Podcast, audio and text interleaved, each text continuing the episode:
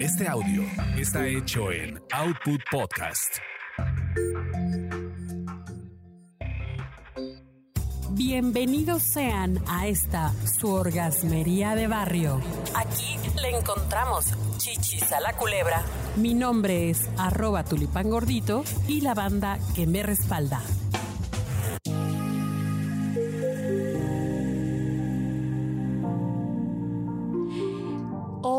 Mi querida banda orgasmera. Ese, ese tema viene muy ad hoc porque vamos a hablar con una persona que está siempre en contacto con ella misma.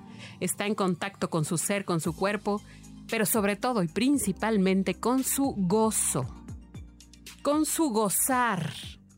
Está conmigo mi queridísima amiga Amaranta. ¿Cómo estás?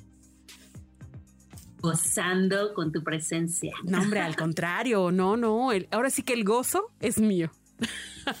sí, es cierto, ¿verdad? Ay, sí, el gozo es de cada uno. Exacto. He invitado aquí a una, a una voz experta, especialista en el gozo también, mi querido productor Carlos. En el gozo, no. en la gozadera. Es que van a decir mis fans.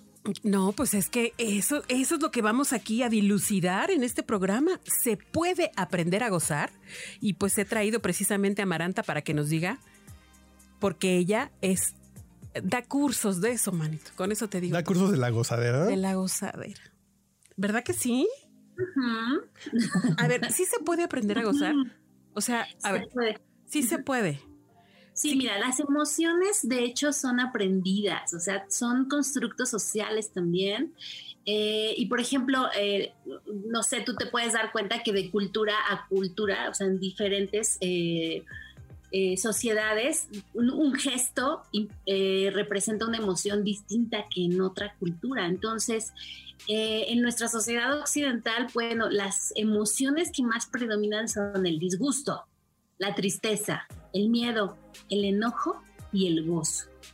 Pero de todas esas predominan mucho más las que consideramos, entre comillas, como negativas. Entonces, el gozo es como la única emoción, entre comillas, otra vez positiva, que, este, que poco se practica en realidad en la sociedad. O sea, vivimos en un, en, en una, este, ¿cómo decirlo?, en modo de sobrevivencia y eso hace, eso genera que vivamos más las otras emociones que el gozo. Por eso eh, soy de la idea de que el gozo sí se aprende y más que aprenderlo, se practica. Más bien yo diría aprehenderlo con H y practicarlo. Porque O sea, es- ¿Hubo algo que me llevó a ya no querer gozar? Como ser humano, como mujer, como persona. Eh, pues sí, imagínate que de niños tenemos la capacidad como de sorprendernos y de disfrutar este, el aire, disfrutar el juego, etcétera, y pues nos van, em, no sé cómo decirlo, aculturando. Y este, no, aculturando no me gusta esa palabra, pero bueno, vamos entrando en nuestra, en la cultura a la que pertenecemos, este, vamos socializando y toda esa socialización y esas camisas de fuerza que nos ponen de debes de portarte bien, de debes estudiar, este, lo que se te diga, tienes que estar sentada, tienes que este, pedir permiso, tienes que pedir perdón, etcétera. Eso, no- eso eso nos va quitando gozo. Sí. Eso nos- a ver, adelante. Porque Carlos. los niños descubren el placer y el gozo de manera natural. Se siente rico tocarse y de pronto la mamá, déjese ahí, chamaco, Exacto. que se va a quedar loco, que se va a vol- volver periodista, Es- Sí. podcastero. se que va- se va a volver podcastero, déjese ahí. Sí, sí, sí.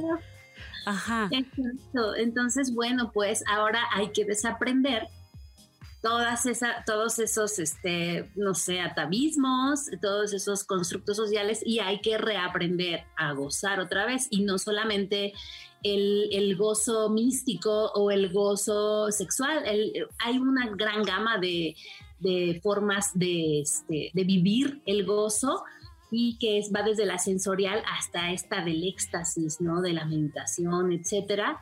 Oye, Entonces, pero entonces ahí caemos en un, en un punto en donde cualquier cosa, cualquier situación y cualquier aspecto nos puede llevar a, a ser gozoso.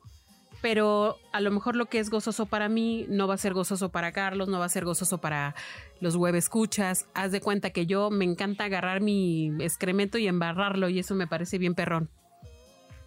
Eso se va. Es justo lo que decías hace rato, ¿no? El, o sea, el, el- el gozo es mío. O sea, sí, definitivamente depende de la cultura en la que, en la que te desenvuelvas, de la sociedad en la que vivas, de lo que te enseñaron en tu familia, de, de ti, ¿no? De, de, tu ser particular, singular, de acuerdo a la religión que practiquen, que, que mamaste, etcétera, es como tú vas a vivir el gozo de alguna manera. Ok, ok.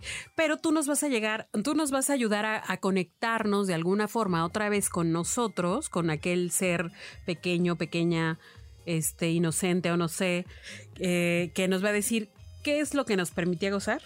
Algo así nos vas a, nos vas a ayudar. Sí, más o menos, o sea, es como más acompañar, más, eh, es un acompañamiento más que el decirte cómo tienes que gozar o cómo vas a gozar, porque si no sería caer en lo mismo que nos han este, introyectado desde pequeños, es más como darte una, un abanico de posibilidades del gozo. Eh, que tú las vivas y que finalmente tú vayas eh, haciendo tu propia manera de gozar. Yo acompaño yo, no me digo terapeuta, yo me digo provocapeuta, porque lo que me gusta hacer es provocar procesos de autoexploración, de autoconocimiento y de gozo. Ok, ¿y dónde te encontramos, mi querida Maranta, para empezar a, em, tirarle por ese camino del gozadero? A ver. Claro, mira, tengo eh, mi sitio web eh, que es www.ladiosagoza.com. Tengo también el Facebook que es La Diosa Goza y en Instagram me encuentran también. Bueno, pues ya, ahora sí que vayan escribiendo, ¿no? Y nos cuentan a ver qué pasó. Muchas gracias, Carlos. Muchas gracias, Amaranta. A ti.